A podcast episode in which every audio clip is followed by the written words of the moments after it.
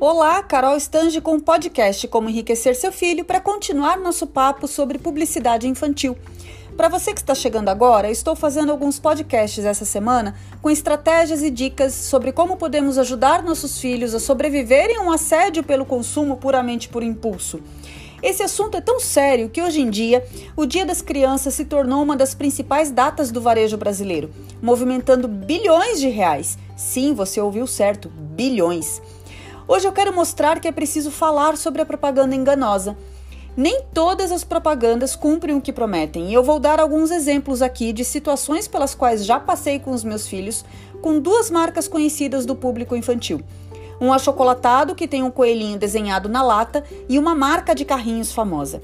O achocolatado já foi proibido de veicular propagandas na TV que simulavam o coelhinho tomando leite junto com a criança, porque as crianças pediam o produto desejando a companhia do animalzinho. Essa é uma briga antiga. Eu mesma passei por isso na minha infância. Sobre os carrinhos, parece tão óbvio quanto o achocolatado, mas a criança esperava, ao comprar o brinquedo, que os saltos e a performance através de um aro de fogo fossem exatamente como os mostrados na TV.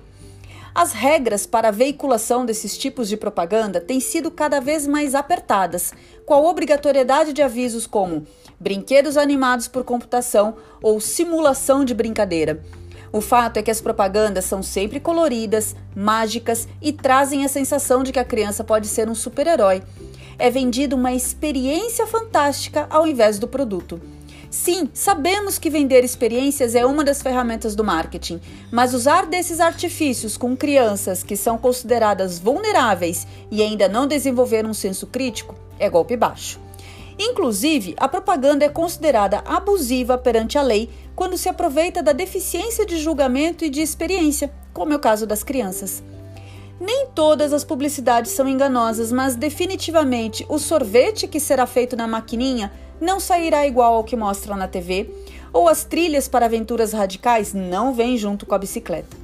Mas e quando nossos filhos pedem justamente os brinquedos que são explorados dessa forma? Negar por negar não ensina nada. Para que nossos filhos não sejam presas fáceis para a publicidade persuasiva, será preciso parar e explicar aos pequenos que o brinquedo não faz tudo o que mostra no comercial, ajudando-o a analisar criticamente uma propaganda. As crianças costumam desenvolver essa perspicácia bem rápido, você vai perceber que esse ponto pode ser relativamente fácil. Por volta dos 7 anos, a criança começa inclusive a gostar de apontar que determinada propaganda não é honesta nas promessas. Valorize a observação se ela estiver de acordo ou corrija eventuais distorções. No próximo podcast eu vou dar uma dica prática dessas que a gente usa papel e caneta.